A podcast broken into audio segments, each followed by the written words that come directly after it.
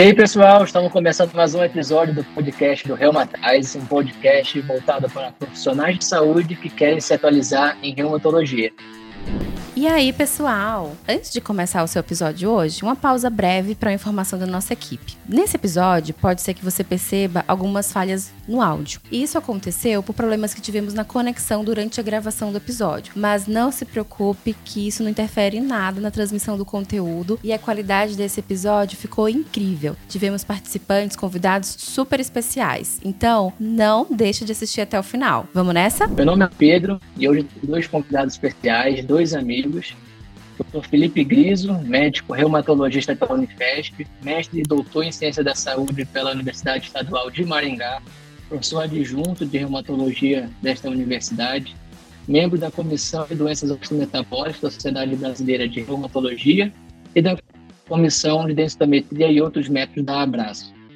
Estamos também junto aqui com o Gustavo Bellen, médico reumatologista e doutor em ciências pela é, Faculdade de Medicina da Universidade de São Paulo, FMUSP, professor adjunto da Faculdade de Medicina da Universidade Federal da Bahia, preceptor do Serviço de Reumatologia do Hospital das Clínicas da Universidade Federal da Bahia e membro das comissões de miopatias inflamatórias e artrite inflamatória. Bem-vindo, meus amigos. Boa noite, Pedro.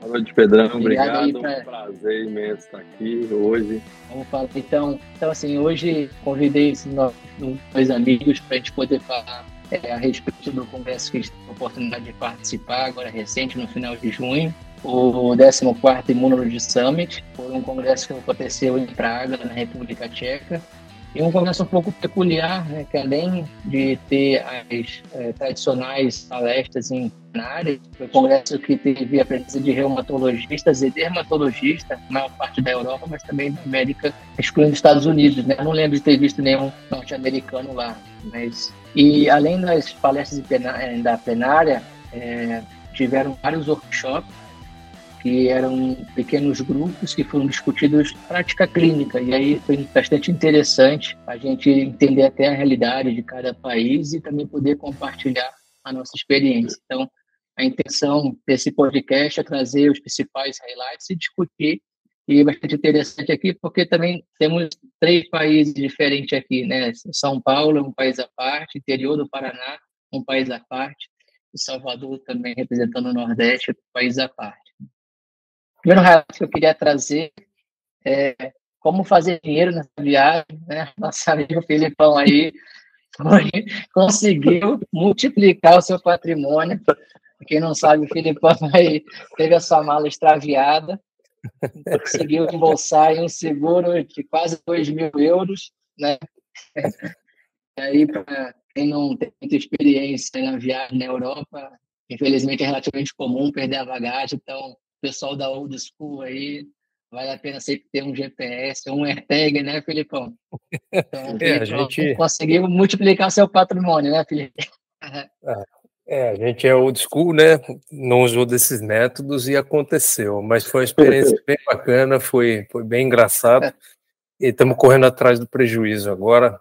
Acho que no final das contas o custo-benefício vai ser, vai ser razoavelmente bom, viu? Rapaz, se o cara fizer uma viagem dessa por mês, não precisa nem trabalhar, né, Gustavo? Só de reembolso né, de seguro. Fora os laudos de densitometria, né? Você está conversando com um cara aqui, ele abre o notebook, lauda 10, né? aí fecha, continua Rapaz. conversando. Olha, tem que correr tá atrás do prejuízo, né? Eu perdi a mala ali, né? Então ele tem que correr atrás do prejuízo instantaneamente. O cara no saguão do hotel, no saguão do hotel, laudando densitometria, tá lá na, no aeroporto, sala de embarque, posso, não posso conversar, não, tem 70 mil densitometrias para laudar, fazendo dinheiro. Lauda. No avião Esse também, é um mago, no avião né? também, não é um pode mago, hein, Pedro? Rapaz, o cara consegue multiplicar dinheiro assim facilmente, ó, fica a dica Pedrão, aí, pessoal que está terminando a residência. Pedrão, literalmente cara, são ossos do ofício. Literalmente são ossos, são ossos do ofício. tá vendo? O pessoal acha que só as doenças autoimunes aí que trazem dinheiro aí, que trazem fama, a parte osteometabólica aí sendo muito bem representada. A galera do Beleza. osso aí, né? Com certeza. A única coisa, assim, é, acho que um dos workshops que mais chamou a atenção para mim aquele workshop Três Publicações que mudaram minha prática clínica e um trabalho que foi apresentado, foi até um trabalho que foi publicado em fevereiro de 2022 na Lancet, que foi um estudo que comparou metrexato e monoterapia é, versus metrexato mais leflunomida no paciente com artrite psoriásica quadro poliarticular periférico. É interessante esse estudo, um estudo controlado randomizado, 78 pacientes, e a comboterapia foi superior ao metotrexato. Né? A gente usa a comboterapia mais na artrite reumatoide, não costuma usar nas espondiloartrites em geral. Interessante, foi avaliado através do PASDES, que é um índice composto que avalia vários domínios, e apesar dessa comboterapia ter sido é, superior ao metrexato sozinho, também teve mais efeitos adversos. Então, paciente tiveram muito mais náusea, mais vômito, então, apesar do paciente ter melhorado a atividade de doença, não conseguiu sustentar essa comboterapia. Não sei como é, é a prática de vocês, vocês também acabam trabalhando no SUS, sabem da dificuldade de acesso a biológicos. Eu aqui em São Paulo, é, mesmo a gente lá no SUS, é, a gente não costuma fazer é, dois demarques nas espondiloartrites em geral. A gente falha é, primeiro anti-inflamatório, com demarque, a gente acaba depois indo para biológico, mas a realidade de vocês é diferente. Não sei como é que é você aí, Filipão, é, no Paraná, e também Gustavo. Então, interessante, né, Pedro, esse artigo, porque em AR, acho que todos os locais do país é bem estabelecido na segunda fase a gente tentar ou trocar, né, de MARD ou combinar. Mas nas espôndilos, incluindo a psoriásica, realmente não é uma prática tão comum a, a associação, então esse é um artigo bem interessante que mostra essa possibilidade aí, principalmente nos locais com dificuldade de acesso é, ao bio, de antes de você partir aí direto do MTX para bio, de você talvez pensar na combinação do MTX com leflunomida, obviamente monitorando esse paciente bem de perto, mas um estudo bem interessante em termos de AP. É, e, então, e você, é... Gustavo, você costuma utilizar aí? Como é que é? Você costuma fazer essa comboterapia? Pedrão, é, como você falou, né? Acho que uma das partes mais interessantes lá do congresso é, é é um congresso pequeno, né? É um congresso pequeno, não está no eu lá, na CR. Às vezes a gente vai lá, faz uma pergunta ali para o palestrante no fim da aula, mas a gente não tem uma interação, né? E, e lá eu acho a coisa é feita para a gente ter aquela interação, é, os workshops, né, para a gente trabalhar mais de perto. A gente conversou bastante com o pessoal lá, né? E eu acho que um primeiro ponto interessante é a gente ver assim que não, tão, não são um mundo diferente, né? Eles fazem muita coisa parecida com a gente, enfrentam os mesmos dilemas, desafios, os mesmos problemas, né? As mesmas coisas. É bem parecido. O que me chamou a atenção desse workshop lá que a gente discutiu é como eles têm medo da associação, né? Metotrexato, lefunomido. Parece que é uma coisa bem generalizada assim na Europa, que eles é, a gente, a gente comentou lá, né, que a gente fazia muito, e eles comentaram muito da questão de toxicidade hepática, é, eles tinham a muito R, receio, é, nem a R eles, eles fazem receio muito. da combinação e tal, então que eles não utilizam muito, e eu acho que isso é uma coisa um pouco diferente da nossa prática aqui, que a gente está mais acostumado a associar, né, é, aí, Pedro, em relação à sua pergunta, né, depende de onde eu tô, né, é, eu acho que, assim, quando eu estou no, no serviço público, a gente pensar assim, em larga escala, né, em que o recurso é limitado, né, é finito. Eu penso muito em associação, é, por diversas questões, né, pelo custo do biológico, deslocamento do paciente, é, cadeira de infusão, tudo isso. Né? Então, eu, eu sempre faço uma primeira tentativa de associação, eu tento fazer depois das duas falhas. foi interessante o pessoal da Inglaterra falando que eles não podem, né? Eles têm que ter duas falhas de mate sintético convencional. É, exatamente. Então, eu, eu, eu no público eu sempre tento. E aí, depender, né? Às vezes, uma conduta mais individualizada em consultório, é, acho que o leque está aberto aí para a gente pensar em, em, em, várias opções, inclusive na, na, associação, né? Então, eu, eu sou bem, bem a favor, assim, eu sou bem é, é, propenso a associar de marketing sintético convencional se eu tiver oportunidade é, o doente tiver um cenário é, favorável para isso, eu penso sempre em associado. É, é, talvez assim, acho que o desafio, como você pode ter que individualizar, talvez vai ter aquele paciente, aquele perfil de paciente que vai se beneficiar um quadro mais poliarticular, sinovite, que pode ser que favoreça essa associação, mas talvez acho que o maior desafio quando a gente compara a psoriásica, por exemplo, com artrite reumatoide, é que os pacientes com psoriásica costumam ser mais metabólicos, então naturalmente eles já costumam ter já uma esteatohepatite, uma doença gordurosa do fígado, e isso acaba restringindo às vezes até a imunoterapia, né? Então, é, esse talvez seja o desafio, né? Não só já a toxicidade da comboterapia, mas umas comorbidades que esse paciente já costumam apresentar, né? Mas muito bom. É, algum outro highlight que vocês querem trazer de, de estudo, de discussão? Aquela pergunta, né, no final da apresentação, como o Gustavo falou, né, um congresso pequeno, a gente teve o privilégio de discutir pessoalmente assim com os principais autores da reumatologia europeia, né? Coisa que eu só finalizando esse assunto, Pedrão, eu, eu penso da seguinte forma, assim, às vezes, é, talvez se eu, se eu fizer biológico para todo mundo vai ser melhor, é possível, né? Se eu entrar com comboterapia para todo mundo vai ser melhor em termos de desfecho, de sintoma, é possível, mas todo mundo precisa, eu acho que não, entendeu? E a gente só vai saber se a gente vai fazendo, se a gente vai escalonando mesmo, treat to target, né? Se a gente vai subindo aos poucos. Então, às vezes, eu eu prefiro ir aos poucos, escalonando, subindo degraus, do que logo mandar uma bala de canhão logo. Uhum.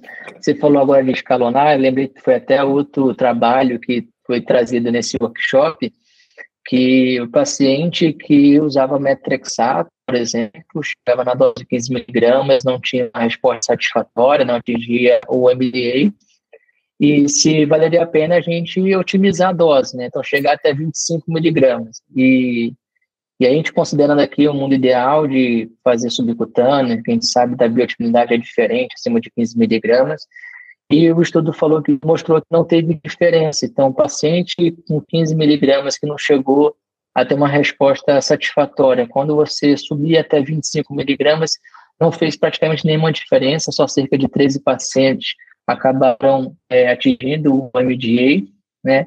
E achei bastante interessante. E fazendo um paralelo com outros estudos, e até a recomendação do GRAPA, que gente fica um pouco interrogado. É, se a gente for olhar na, no GRAPA, ele o metotrexato como sendo eficaz no tratamento de entesite. Né? Entesite, geralmente, a gente segue anti-inflamatório e é, imunobiológico. E teve a defesa né, de inclusão do metotrexato como é, poder ser eficaz em entesite por conta de um desses estudos em que teve dose escalonada de metrexato é, que foi comparado com a, um adalimumab é, e observaram que os pacientes que tiveram dose escalonada de metrexato, cerca de 30%, é, teve uma melhora total, a resolução de entesite, né? No grupo só metrexato, e outro grupo era metrexato mais adalimumab. Então, no grupo só metrexato, quando teve a dose escalonada, cerca de 30% teve melhora total das entesites, e isso acabou justificando a inclusão do metrexato é, como medicação de escolha eficaz na, na resolução de entesite. Eu, na minha prática clínica, não tenho uma boa resposta de metrexato para entesites, assim, no dia a dia, é, como é que vocês é, fazem, se chegam a observar é, alguma melhora de entesite, como é que é a prática clínica de vocês? Ah, então, Pedro, é interessante esse trabalho, né, uns vários cenários aí, é, em AR, acredito que é consenso a gente otimizar o MTX bem rápido, tentar chegar em dose cheia, né? Às vezes até insistir no, no subcutâneo quando a tolerância não é boa, ou pensando em melhor biodisponibilidade, mas esse é um dado bem interessante em AP, né? Que um paciente que não vai bem ali com 15, será que vale a pena eu continuar e tudo mais, ou será que já vale a pena mudar a estratégia, né? Então esse trabalho ele mostra que talvez em quem não tem nada de resposta com 15, talvez já valha a pena você virar a página, né? É o recado que ele deixa. É, na prática clínica, né, Pedrão, entesite sempre é um domínio muito difícil, né? E seja entesite axial, seja entesite periférica, e assim, os pacientes que respondem a, a, a sintético, a intesite, são, são poucos, né? Existem alguns outliers, mas de uma maneira coletiva a gente não vê respostas brilhantes, né? Que nos encorajem a fazer isso de, de, de maneira rotineira. Então, para um ou outro caso, pode sim haver uma resposta e tudo mais, mas de maneira global as respostas em êntese são, são, são baixas, né? de ouvir aí o Gustavão, né? É, interessante, né, Pedrão, que todo mundo lá respondeu otimizar a dose do metrexato, quer dizer, todo mundo não, mas a maioria das pessoas, né? A maioria das pessoas, ele botou assim, três opções, né, ABC, todo mundo foi no otimizar metrexato. E daí ele mostrou a evidência que, que em AP não, não parecia ser a melhor conduta, e foi meio que surpresa para todo mundo, assim mesmo, né? A gente, a maioria das pessoas respondeu isso aí. Eu concordo absolutamente com o Japão aí. É, a gente vê em alguns casos, né? Geralmente aquela bichuruca, né? Aquela intesite meia boca, assim, é, um quadro mais leve, periférico. A gente vê que quando você entra com um demais sintético convencional ali, junto com a melhora global, a melhora da artrite periférica, alguns casos melhoram, mas eu concordo que não é a, não é a, a regra, né? E um dado interessante aí, é, que a gente está aqui debatendo um pouco, trazendo a RAP a RAP, são doenças muito diferentes, né? são doenças muito distintas, fisiopatologias bem diferentes.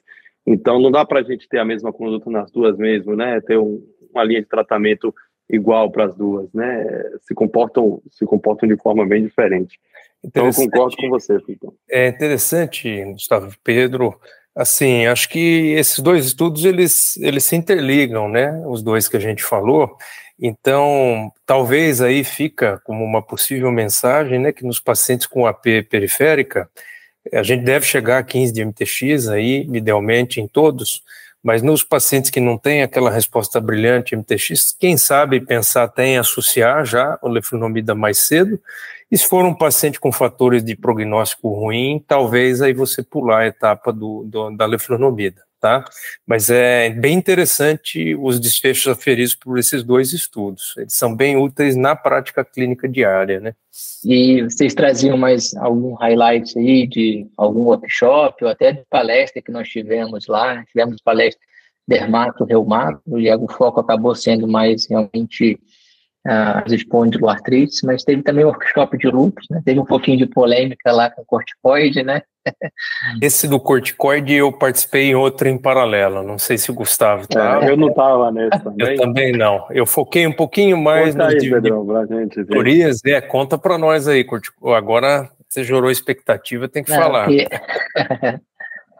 não, um, é, foi apresentado alguns casos de paciente que estava é, em atividade, e só que vinha com altas doses de corticoide, altas doses estou considerando aqui mais do que 10 miligramas de forma contínua, e sem otimização da droga de base, sem otimização, por exemplo, da azathioprina ou de metrexato, e, e aí foi questionado se é, a gente não esquecer de otimizar as medicações para tentar sempre retirar a prednisona.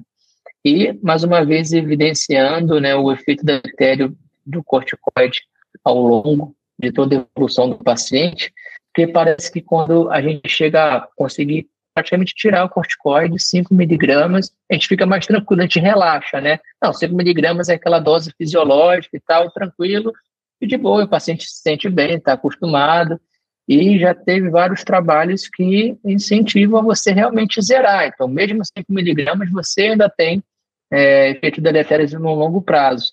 Então, teve um, um movimento aí que ficou mais resistente de tirar o corticoide, é, com medo de flare e tudo mais, e outro que foi super incisivo em tirar o corticoide. Né?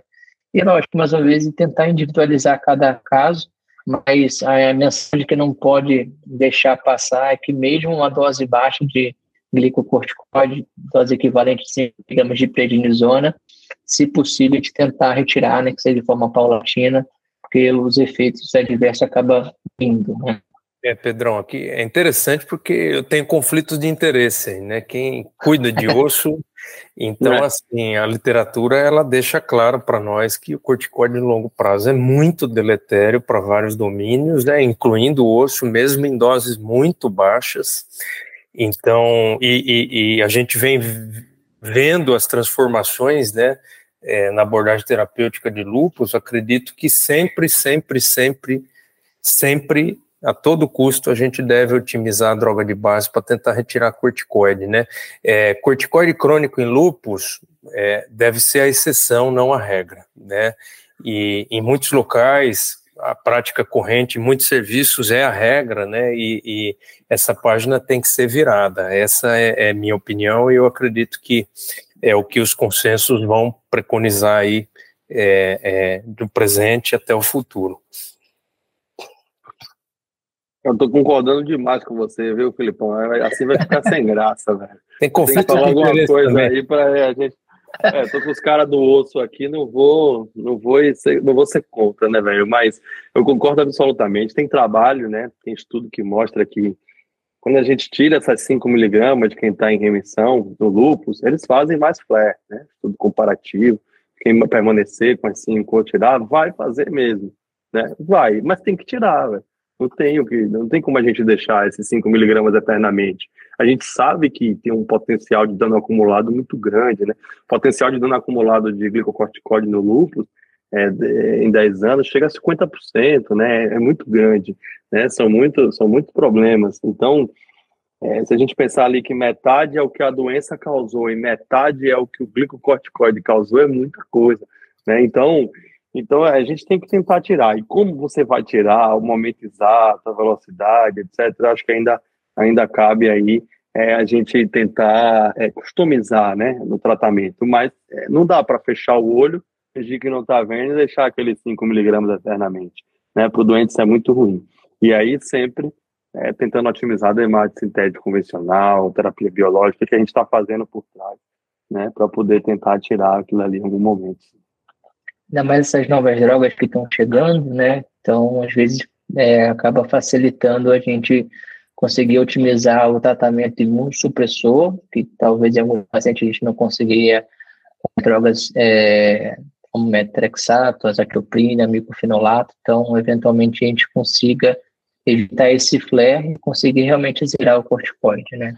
É, Pedro, é, só observação, né? Os, os bios aí têm um papel muito interessante daqui para frente, mas a gente vê uma certa inércia, né, de muitos colegas, mesmo com as medicações antigas, né? Então, às vezes há janela para otimizar a, a azatioprina, o MTX, existe uma certa inércia, né? Então, essa inércia tem que acabar.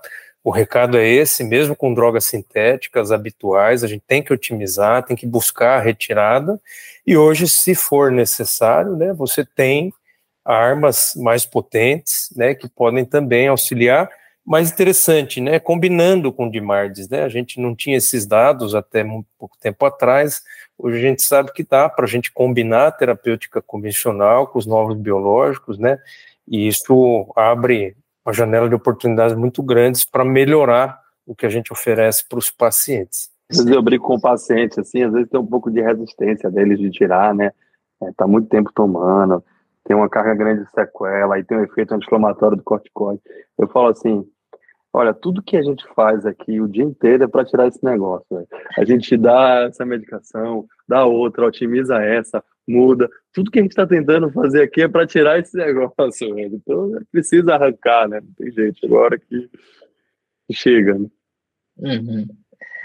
É, tive é. também uma oportunidade, teve um, um, momento lá que a gente podia fazer perguntas livres, né, encontrar os principais professores lá, os palestrantes, e eu conversei com a Sofia Ramiro, e que foi, foram, teve dois trabalhos interessantes que foi apresentado nesse lá, na verdade foi um apresentado com um pôster, minto, um trabalho foi uma apresentação oral e o outro saiu só do, dos anais que eram pacientes que estavam com imunobiológico em espôndilo ou psoriásica, é, se fazia diferença ou não estar associada a algum demate. Então, por exemplo, eu tenho um paciente que não está é, não está bem, não está, está em atividade, por exemplo, com trexato, com leflunomida, associei, por exemplo, imunobiológico, independente de qual seja a classe. Faz diferença eu manter esse demarte convencional? Posso deixar só o biológico? Né? Então, essa é uma dúvida. A gente vê nos pacientes com artrite reumatoide, a maior parte dos imunobiológicos em imunoterapia, falando principalmente dos TNFs, imunoterapia é inferior, então a comboterapia é superior. A gente tem estudos do, do certolizumab imunoterapia, não teve diferença, tocilizumab, mas a maior parte dos anti-TNFs na artrite reumatoide faz diferença você manter, e aí tem toda aquela discussão se seria para aumentar a minha vida do biológico, TNF, diminuir anticorpo de droga e por aí vai, que talvez se não tivesse tanta diferença nos pacientes com espondilo psoriásica, por ser uma doença de imunidade mais inata, embora tenha adaptativa, né? E aí teve esses dois trabalhos e mostrou que não teve diferença, tipo, não teve diferença para artrite, para entesite, é, de efeito sustentável da droga. É, um trabalho foram avaliados é, vários diversos imunobiológicos, inclusive JAK, né, lá eles usam é, com cautela, obviamente, mas usam mais JAK é, num cenário específico para espondiloartrite, que a gente não tem ainda o costume de utilizar aqui, e outro que foi avaliado um grupo com é, o Stequinumab mais MTX versus Stequinumab, e não teve diferença. Então, o Stequinumab sozinho foi igual ao Stequinumab mais MTX, é, inclusive para pele, por exemplo. Lógico que a gente vai, você vai ter um ou outro paciente que vai fazer talvez diferença na prática, às vezes um paciente que é muito mais grave, pode ser que esse DMARD faça diferença, mas eu achei interessante esses trabalhos e fui perguntar né, para ela, para a Sofia, mas assim, na sua prática, o seu paciente, assim, o que, que você faz? Faz diferença mesmo? Né? O Filipão estava até lá comigo quando eu perguntei para ela, e ela falou assim, Pedro, é, pode tirar, Sim, realmente não faz tanta diferença, de Pedro, forma geral. Né? Pedro, só uma observação aí, né, Gustavão? Esse Gustavo não estava nesse workshop. É, eu conversando em inglês com a Sofia Ramiro, né? Esqueci, né? Que ela é portuguesa, altos papos em inglês e tal. Quando de repente chega essa criatura chamada Pedro e fala: Ó, oh, então, Sofia, e daí eu Para falei: Pois, eu conversando em inglês aqui, né? Então, só uma, a resenha, né? Passei um pouquinho de é vergonha lá. Né, Filipão? Old school, né, Filipão? Old school. É outro total, país, né? é inglês, Liga Universal, né? Mas foi, foi, foi uma cena engraçada, né? Que tava lá, alto papo em inglês. Não, mas é engraçado, assim, tem algumas, se vocês já tiveram essa, essa experiência, alguns portugueses, quando falam português de Portugal, às vezes não conseguem entender, então às vezes não. você fala mesmo, né? Estava só a gente né, no nosso workshop, é, e no dia anterior estava na mesa com duas francesas, é, a gente estava falando em inglês, né? Mas depois todo mundo saiu, tá só nós três, né? Para que ficar se martirizando, né? Não, mas tá, foi, um detalhe engraçado. Eu fiquei com vontade de bater no Pedro, né? Porque eu lá destilando meu inglês e de repente chega ele perguntando em português, mas eu chamou atenção, Pedrão, os europeus eles são mais céticos que a gente nas condutas em espondiloaxial e psoríase cutânea, quando o tema é associação de MTX com bio, né? A gente tem aqui no Brasil, na América Latina, acredito que um carinho absurdo pelo MTX, né? O MTX é nosso queridinho, né? Ele tem um porquê. Nosso coringa, né? O grande coringa da reumato. Exato, exato. É a dipirona da reumato, né? É, o remédio é. que... E, e, e aí, é, os europeus, eles são bem céticos, né? Com essa questão. Então, para mim, ficou bem claro nesse network com quase todos os europeus, né? Pessoal do Reino Unido, da França, de Portugal, em psoríase e espôndilo, partiu para o bio, eles tiram MTX, né? Aqui é, não é incomum a gente, quando entra com o bio, às vezes manter o MTX, né? É, mas lá é, ficou claro assim que eles evoluem mais dessa forma, com a justificativa de que se eu não tenho uma evidência de melhora, eu só estou agregando efeito colateral potencial, né? Então, eles são um Sim. pouquinho mais céticos que nós, é interessante, é um ponto de vista a se observar, né? Queria saber a opinião de vocês. Essa é a minha tendência também. Né?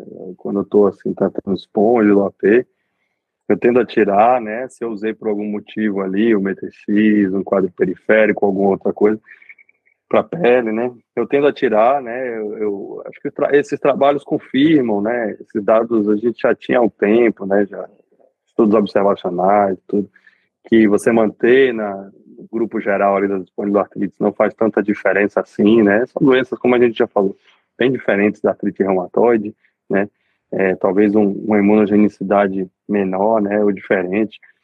Então, eu tendo realmente a, a tirar, uma vez escalonada a terapia, manter só a terapia biológica e tirar o, o metrexato também. Acho que bate bem com a prática que, que eu faço aqui. Não sei se vocês fazem diferente. Não, acho que é isso mesmo. A gente começa o imunobiológico, não tira logo de imediato, espera aquela momento, aqueles meses iniciais, aquelas primeiras semanas, para ver o efeito do imunobiológico. O paciente está tendo uma melhora, você vai reduzindo a dose, reduziu a dose e retira. Né? Uma coisa que a gente comentou lá, vocês vão lembrar agora, é como eles acreditam lá na sulfasalazina, né? É, eu achava que era menos, né? Eu tinha a impressão que era menos, que era mais coisa da gente aqui, né? É, que a gente, mas eles acreditam na droga, né? Gostam, muito interessante, bastante, né? Na Inglaterra, né? Principalmente, né, Gustavo? É, é, a gente interagiu com o pessoal lá e eles usam muita sulfasalazina em esponja. É, eles é. gostam bastante em AR também, né, Gustavo? Em AR. É, é, em AR usam bastante sulfa. É, eu vou lhe dizer que eu gosto também de sulfa. Eu gosto. Eu acho que é uma carta na manga boa. É, entra bem ali em alguns cenários, né? Dá para usar algumas coisas. Então eu, eu gosto também, assim, eu já vi algumas vezes ela fazer, operar alguns milagres, assim, né? Meio... então eu gosto também da medicação. Tento ela algumas vezes. É. A maior dificuldade com a sulfasalazina talvez seja a adesão, né? Porque são muitos comprimidos, né? É, Se inventar é. uma sulfasalazina aí com menos comprimidos, é, é é diferente. Posologia é, difícil, é, mesmo, é. é difícil, né? Eu fiz um workshop, um workshop lá, Pedrão, que foi já no último dia, vocês não estavam, foi bem interessante, foi um de decisão compartilhada, né? É, já rapidão, é... Só, a gente não estava não tava passeando não, a gente estava em outro não, não, shopping, né, Felipe? Tinha, tinha uns clusters. Tava tomando não, uma o, sem, o que... pegava A, B, de decisão, eu estava com você lá, o de decisão eu cheguei um pouquinho atrasado, que eu fui fazer o check-out. É verdade. É, isso foi interessante a Laura Coates, né, que, que fez, junto com um representante, ele tinha artrite reumatoide, né, ele era representante da associação de pacientes. Então, foram os dois juntos, meio bate-bola, assim. Foi só sobre decisão compartilhada, foi, foi bem bacana, né? E, e naquele estilo, né, de perguntas, do que cada um fazia. É um, ela trouxe um caso clínico, né? E daí, a partir do caso clínico dela, um caso de consultório, é, a gente foi, todo mundo foi construindo um processo de decisão compartilhada com o paciente, né? É, como explicar, o que considerar, assim, né, é, é, como o que a, e aí foi legal, né, Filipão? É, expectativa do médico versus expectativa do paciente, né? E o, o, representante da associação lá falou bastante sobre isso, né? É o que, quais eram as nossas expectativas, quais eram o que, que a gente acreditava que eram as expectativas do paciente, né? E daí depois a gente foi contrastando essas coisas. Ela mostrou alguns dados também, foi bem interessante, né? É, é, em geral, a gente a gente está bastante preocupado com é, atingir remissão, alívio de dor, ganho funcional, né? Mas o, o paciente também está preocupado com outras coisas, né? Queda de cabelo, é, dano a longo prazo, fadiga, né? Foi fadiga, eles, eles bateram bem, que é uma coisa, né? Uma queixa que eles têm bastante. Então a gente tem que é uma coisa para a gente para a gente ficar de olho também, né? Essa essa diferença de expectativa então, do reumatologista e do paciente. Chamou Fala um pouquinho disso, Filipão. É, Você chamou tem mais experiência que a gente. Não. Você tem mais cabelo branco. É, brincadeira virar old school, né? Das quarentinhas, né? O, o interessante, né, Gustavo, acho que esse ponto que você tocou é importante, porque é, em todas essas doenças que a gente está conversando, o sarrafo, ele está mais alto, né? A gente está cada vez mais elevando o sarrafo dos alvos e justamente por causa disso, como cada vez mais a gente consegue melhorar a dor, processo inflamatório, prova inflamatória, melhorar a função, a gente começa a partir para outros endpoints, né? E, e, ficou bem claro em várias sessões, né, Gustavo? Essa foi específica de decisão compartilhada, mas muito, muito, muito valorizado pelos europeus o ponto de vista do paciente, né? Os desfechos relacionados é, ao paciente, paciente, né? Então, a fadiga, a satisfação com o tratamento, né? É, às vezes outras etiologias de dor não inflamatória, né, a sensibilização central, outros mecanismos. Então, o recado que ficou é que a gente tem que ir além, tem que é, é, revisitar a questão de ouvir o paciente, ouvir a visão dele da doença, né, existe sempre é, uma discrepância, é, é, assim, da visão do médico e do paciente, então a gente tem que valorizar esses, esses desfechos e tentar trabalhar em cima deles, acho que foi muito importante. É, isso é Não, interessante, né, Pedro? É, Felipe, eu até falei lá na hora, uma coisa muito, é muito difícil na nossa prática clínica a gente saber assim, né, o que o paciente quer, né, o que, que ele deseja. E uma vez eu fiz um curso de comunicação e tal, uma atividade de comunicação e tal, a gente debateu muito sobre isso aí, aí o pessoal falando sobre identificar o perfil do paciente e tal, né, tentar identificar ali qual é a personalidade, mas, no final das contas, o, o especialista em comunicação, ele diz assim, pergunta, né? Você só vai saber o que o paciente quer se você perguntar. Se você não perguntar, você nunca vai saber, você nunca vai adivinhar. E as coisas que ele pode, que ele quer, pode variar, né? Pode ser diferente hoje, amanhã e tal. Então, então, se a gente não pergunta, a gente não vai saber nunca, né? E tem essa discrepância grande, né? Uma coisa que tem muito isso aí é prótese de joelho, né? Tem trabalho que mostra o cirurgião ele, ele quer tirar dor, né? Mas o paciente acha que ele vai fazer culpa, que ele vai correr, né? Então a discrepância é enorme, assim, né? Da, Não, com certeza. Eu, eu participei desse workshop, viu? Eu estou lembrando aqui bem, inclusive eu que escrevi na cartolina lá o que, que a gente faria. E aí é, eu concordo 100% com o que vocês falaram. E assim, Gustavo se, é... ele se empolgou muito em destilar o inglês dele ali, aí é, não, não, foi no... é, é, ele foi nosso porta-voz aí. Não, o inglês do Gustavo é fenomenal. Ó. Quem precisar de algum porta-voz, o Gustavo aí está à disposição. Mas voltando lá no, no, nesse workshop, interessante, eu lembro muito bem, era uma paciente, uma mulher de 77, 70 e poucos anos, estava com um quadro super grave, unidade 28 autismo, um quadro poliarticular, e aí foi iniciado o MTX para ela, e ela, assim, ela melhorou muito do que estava, e só que ela, quando ela voltou, ela voltou ainda em atividade, uma baixa atividade, acho que das era é, 2.6, não lembro, assim, ela estava em pouca atividade, tinha uma ou duas sinovites, e ela estava ótima, super feliz, né? Só que, poxa, ela está em atividade, está com sinovite, tem 70, quase 80 anos.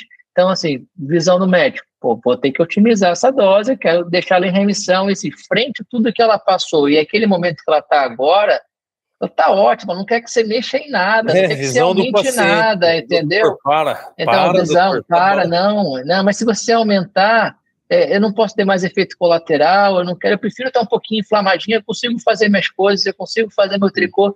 Então, assim, é, às vezes a gente fica naquela de realmente trito target, tem que ser dessa forma mesmo, mas cada paciente é um paciente, né? Então, foi interessante esse cenário que não é tão raro a gente encontrar no nosso consultório. Às vezes a gente acaba realmente deixando de otimizar, paciente com múltiplas comorbidades, e o paciente está bem e está daquele jeito, ah, é ruim, pode tá ter erosão, né? pode progredir, a gente sabe que tem essa possibilidade, mas o paciente está feliz, está conseguindo fazer as coisas dele, então é, a gente tem que realmente balancear, né? E como o Gustavo falou, se a gente não perguntar, não questionar assim, o que, que importa para você, né? O que, que é mais importante, né? O que, que você poderia, gostaria de voltar a fazer que você não está fazendo hoje e tudo.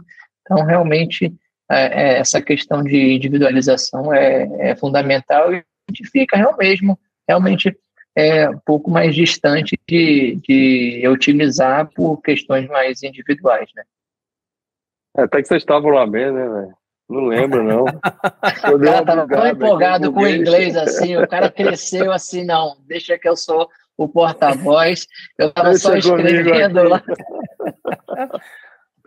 Ah, cara, um poliglota desse, né? É... Muito bom. É, Pedrão, um outro papo interessante de lá, né? Aí já na plenária, é, puxando agora para a psoríase, né? É, a psoríase, cenário terapêutico muito abrangente, muitas armas terapêuticas, e interessante que começou-se a se falar em resposta PASE 100, né? O sarrafo é cada vez mais alto, lá atrás resposta PASE 50, depois PASE 75, uma grande evolução, os anti-L17A, os anti-L23, e agora também, é, já com surgimento lá na Europa dos anti-L17A e F, né, no caso o bimekizumab ali na Europa, né, futuramente provavelmente vindo para o Brasil, então interessante o sarrafo em psoríase cutânea moderada grave, e um detalhe interessante, vocês já puxam aí, achei extremamente interessante a abordagem sobre os linfócitos T cutâneos de memória, né, ali onde os pacientes abrem grandes lesões, e quando essas lesões recidivam, elas sempre recidivam no mesmo lugar por causa dessa memória. Então, cada vez mais, né, a abordagem agressiva por parte dos dermatologistas dentro do conceito de interceptação, de tentar evitar a doença muito extensa, tá? Para não gerar justamente esses linfócitos T cutâneos de memória.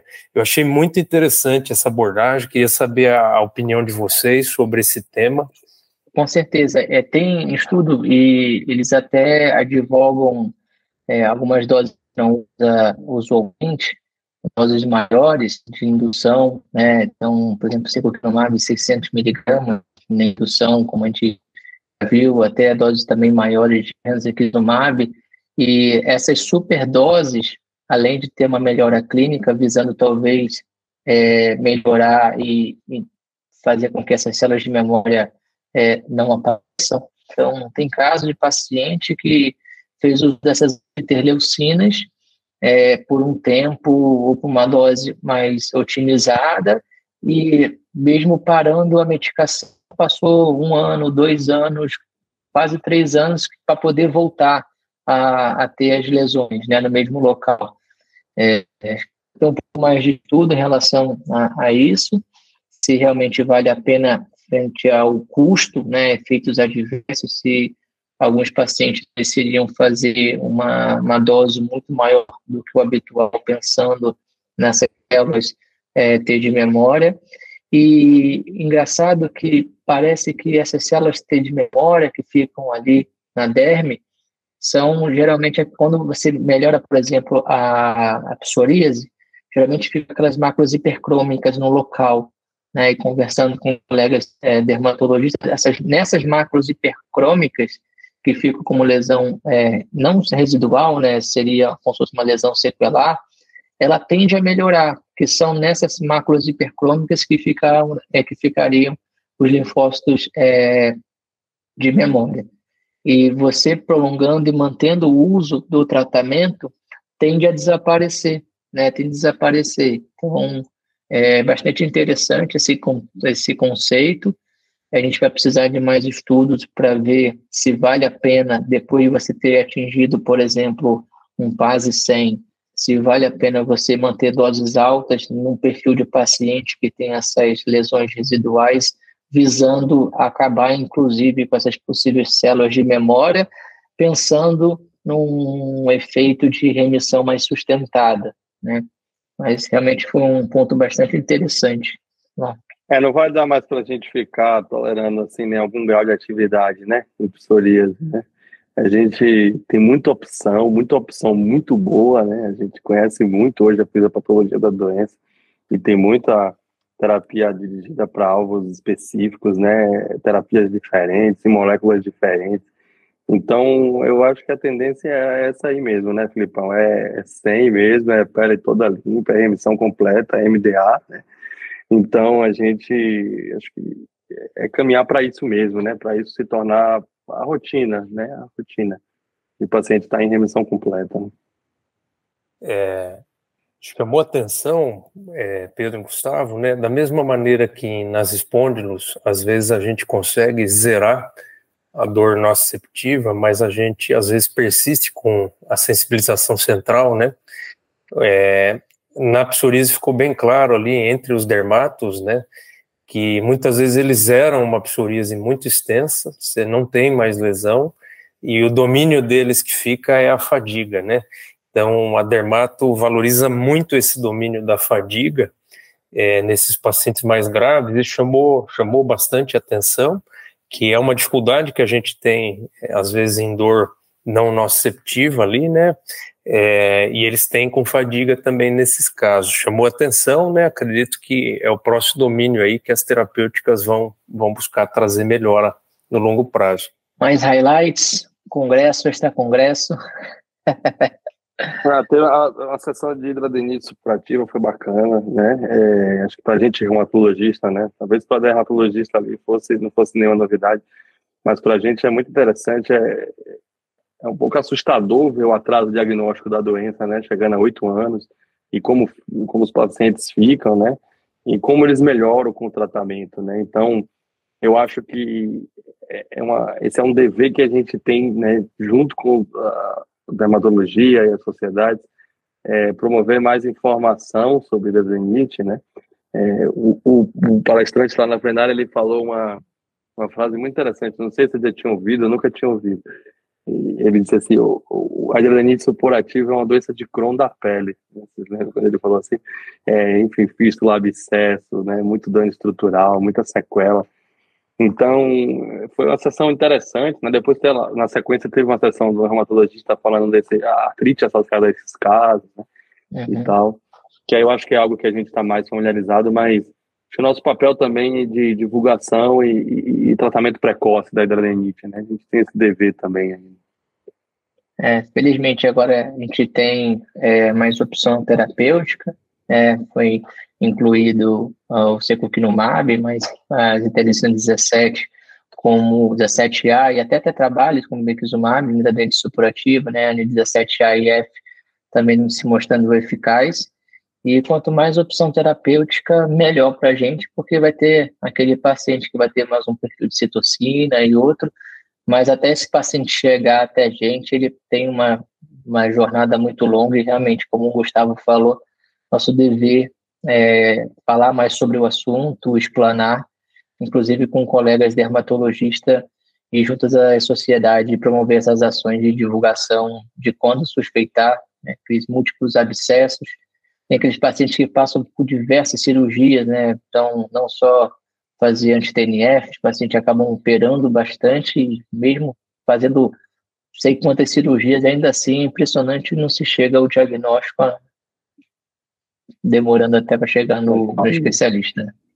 É, é, interessante que, além do desconhecimento, né, que esses pacientes já retalho, roda retalho, cirurgia grande, mas também o, o do paciente não imaginar, né, é, pelas áreas acometidas, por axila, região glútea, não ter ideia que isso pode ter origem autoimune, né? Sim.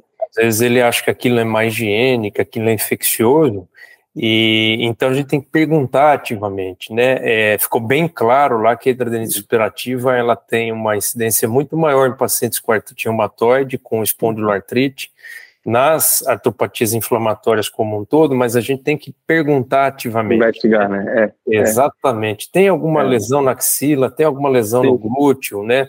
Tem, tem alguma coisa diferente? Por quê? Porque isso hoje, né? No passado a gente não tinha terapêutica. Hoje, além do adalimumab, né, lá na Europa já aprovado, né, Pedro Secuki, e o bimekizumab em estágio avançado já de pesquisa também. Então, uma janela de oportunidades aí, muitas vezes você vai ter a opção de escolher um tratamento e que trate tanto a artropatia inflamatória quanto a, a hidradenite, né? Interessante, Gustavo, bela observação, viu? É, é já, já, já me aconteceu, né, Felipe? Vou contar um caos aqui de estar tá discutindo uma paciente assim no ambulatório, e aí o residente estava me passando e tal, no quadro de artrite reumatoide soro negativa e tal, e ela tratando. E daí ela tava com as mãos em cima da mesa assim, eu fiquei olhando para a mão dela, era um aóligo assim, era um aóligo bem assimétrico, ela tinha assim três articulações totalmente assimétricas. E olhando para a mão dela, olhando para ela, olhando para o prontuário, olhando para ela, olhando para o prontuário, daqui a pouco eu fiz: "Você tem alguma lesão de pele?" Ela fez: "Tenho". Eu falei, onde? Ela nas costas. Ela levantou e levantou as costas. Ela tinha uma placa de psoríase desse tamanho aqui, ó. E ninguém nunca tinha perguntado, ela nunca tinha falado, ela nunca tinha relacionado. Isso não aconteceu com ninguém, não, né, Carlos? Foi comigo. Né? E daí ela estava lá com esse diagnóstico de AR soro negativa, tinha mais de ano, né? E ninguém tinha perguntado. Então, para hidrodenite é verdade e para psoríase também, né? Às vezes a gente não pergunta e o paciente não tem obrigação de relacionar aquilo ali à artrite, né? Sim. Ele não vai saber, ele não tem obrigação de saber, ele não vai falar. Se a gente não perguntar, ele não vai falar mesmo, aí vai passar batido. Isso é interessante esse ponto, né, Gustavo? Porque a gente até volta um pouco para a semiologia, aqueles famosos padrões né, de articulação. Não é 100%, né, mas a gente sabe que a artrite reumatoide tem um padrão mais é, de pequenas e médias articulações é, poliarticular, né? simétricas, né? Já a psoriase, capado periférico mais óligo, né? Às vezes pode fazer diagnóstico diferencial com cristal, mas numa mulher é mais difícil de pensar uhum. em cristal e por aí vai. Então, a gente sempre tem que fazer aquele IGDA bem feito, fazer perguntas que, como você falou, o paciente ele não vai correlacionar, mas o que, que tem a ver com a lesão de pele com essa dor articular? O que, que tem a ver essa minha carreira, por exemplo, com essa minha dor articular? O que, que tem a é. ver eu fiquei, ficar com meu olho inflamado, vermelho, Isso. com meu quadro articular? Né? Então, o vento é, é, muito comum, né? Passar é. batido é, se a gente não perguntar. Né? Ah, então, tem conjuntivite direto, dói, é. não sei o quê, e por aí vai, você vê aquele padrão, nossa, aquele padrão mais entesítico, aquele padrão mais é, óleo de membros inferiores, e por aí vai, né? Mas aí no litoral tem ainda mais a chikungunya, né, que São Paulo tem mais também no nosso litoral, que também acaba às vezes confundindo quadro reativo, às vezes é trigger, então é, tem que perguntar de viagem, tudo. Então, o paciente não vai fazer essas correlações, né? É, agora, fugindo um pouquinho da parte científica, né? Acho que, a, acho que o dado mais legal que a gente pôde vivenciar, né? É que a apresentadora maior ali do Congresso, doutora Laura Gossec, né? Uhum. Ela virou a nossa mais nova grande amiga, né? É, a gente teve o prazer ali em um dos jantares de dela sentar ali na nossa mesa e por lá ficar, né? E por que era a mesa mais animada, né? Exato. Vocês podem continuar aí, depois eu volto, mas vamos contar os causos aí dessa mesa, foi muito bacana. É, é. Não, foi, foi bem engraçado mesmo, muito simpática, né? Ela é, conversando com todo mundo e a gente tentando trazer ela para o Brasil. E não bastava trazer do Brasil, né? Cada um tentava vender o seu peixe, literalmente, né? Tentando trazer é, para sua é, cidade, contando é, aqui no Paraná, histórias de pescador, né? Aqui o doutor Sebastião Radominski mostrando as cataratas, né, do Iguaçu. Ele mostrou um tucunaré que ele lá uma vez, né? E, e que a gente não sabe se é real, se não é, se o peixe foi comprado, mas virou uma, uma história de pescador, né? Apareceu e... golfinho, golfinho no Ceará, né? Golfinho em é, Fortaleza. Fortaleza, o, o, de, Aquilo, né? Aquilo ah, levou né? ela para ver golfinho em Fortaleza. E eu tentando vender o Carnaval da Bahia, né? Mostrando a imagem do Carnaval de Salvador para Laura, né, cara? Ela... Muito bom, muito bom, excelente. Mas no fim ela disse que a gente convenceu ela, né? Ela não, não, não quis dizer para onde exatamente ela iria, mas que ela, ela pretende vir no momento. Ficou uhum. com vontade de vir para o Brasil e daí para finalizar a nossa escala em Paris, né, de Praga a Paris, é. quem que estava no nosso voo? É. a doutora Laura. Né? Coincidência, né? Daqui a pouco ela faz uma escala aqui no Brasil, é, é. com certeza vai ser muito proveitoso para todo mundo, né? Que tem a oportunidade de conhecer ela, né? Foi um comentário que eu mais recebi lá no, no Instagram, lá, maravilhosa, ela é fantástica, sensacional, e realmente, assim, como pessoa, né? Bastante especial. Simples, né? É, humilde, né? Conversou pra caramba com a gente. A gente conversou lá no aeroporto, esperando o voo. E aí ela contou um pouco, né, de rotina dela, de dia a dia, atende, passa é, é chefe de uma, de uma enfermaria, né, de, de clínica, né, é, atende consultório para caramba, cinco turnos. Então, assim, gente como a gente, né? Às vezes a gente tá observando assim, né? Achando que a pessoa tá distante e tal, mas no mesmo sufoco da gente, né? Passando os mesmos apertos. Com certeza. Passando os mesmos apertos, apertos em Paris, né? É. O famoso perrengue chique, né? Sim, sim, sim. sim. Muito Vou atrasar. Muito bom, muito bom. Aquele estava tossindo. É, o refluxo e a rinite, né? Tiraram bastante sarro na viagem, né? Covid longa. então, Pedro, acho que só para finalizar, o último tema aí que chamou a atenção, né, o meu último comentário é a necessidade de olhar melhor para a artrite psoriásica axial, né? A, a, a, naquela sessão dos três artigos foi falado sobre aquela análise pós-hoc do trabalho com o Guzelkumab, né, para para artrite psoriásica e com potencial é, é, efeito para artrite psoriásica axial. A gente já tem trabalho com desfecho primário, o Maximize, com o Secukinumab, porém não existe uma definição clara né, do que, que é, é artrite psoriásica axial e como deve ser feita a, a seleção dos pacientes para os ensaios clínicos. Então, esse é um gap de trabalho bem interessante quem está envolvido com pesquisa, é, é, é, um gap a ser estudado. Vemos que os europeus também valorizam muito é, esse tema. Não, com certeza. É, só para a gente deixar claro, assim, que a recomendação, inclusive as novas recomendações de tratamento da artrite psoriásica que foram apresentadas agora no EULAR, tá? É, não há uma recomendação de usar anti-L23 para o domínio axial o que a gente tem visto e tem nesse estudo de análise pós-ROC, não foi um estudo desenhado para avaliar a quadra axial, é que os pacientes que fizeram uso de Guzelkumab, que tinham, né, nesse caso, eles tinham saco leite confirmada por imagem, né, então não era só coluna, tinha a imagem confirmando, e que esses pacientes tiveram melhora, e aí um dos desfechos foi o BASDAI, é que fica uma crítica metodológica, é, que a gente não pode inferir, porque como o BASDA ele é utilizado, é uma meta utilizada para avaliar paciente com espondilite anquilosante, automaticamente a gente tem um costume de fazer, ah, melhorou o BASDA e melhorou a doxial, porque o paciente com espondilite anquilosante, ele é mais axial. Mas só lembrando que o BASDAI, a avaliação axial é só 20%, é só um dos cinco é, pesos que o BASDAI é, dá. Só que nesse caso, a gente viu melhora não só do BASDAI, mas tem é, especificado dor na coluna. Então, a gente, é, nesse, nessa análise pós-hoc, os pacientes com Guzel tiveram redução da dor na coluna. Então, tomar cuidado quando a gente for falar, realmente o Felipe é, né, lembrou bastante que a gente não tem definição ainda do que, que é a P axial, mas quando a gente vê trabalhos em que os pacientes com AP teve melhora do BASDAI, é importante a gente avaliar o que está sendo pontuado no BASDAI e se teve melhora da dor na coluna, que é o que teoricamente estaria associado à atividade axial.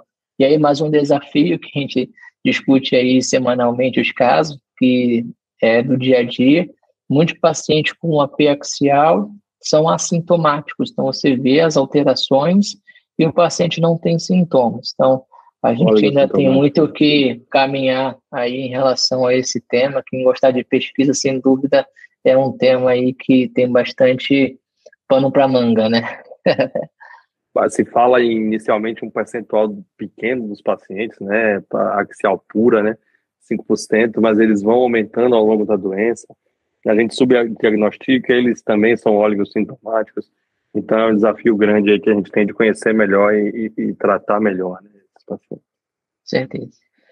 Queria agradecer mais uma vez ao Felipe e ao Gustavo ah, pela presença, disponibilidade de tempo aí nessa ótima resenha científica. É, foi um prazer inenarrável estar com vocês aí nessa, nesse episódio podcast. Já fica aqui o convite para os próximos episódios também, que vocês são nota 10 e com certeza a reumatologia do Brasil aí tem orgulho de cada um de vocês, vocês contribuem bastante, não só nas universidades, que vocês são professores, é, mas também aqui nesse podcast, compartilhando a experiência, o conhecimento de vocês. Muito obrigado mesmo.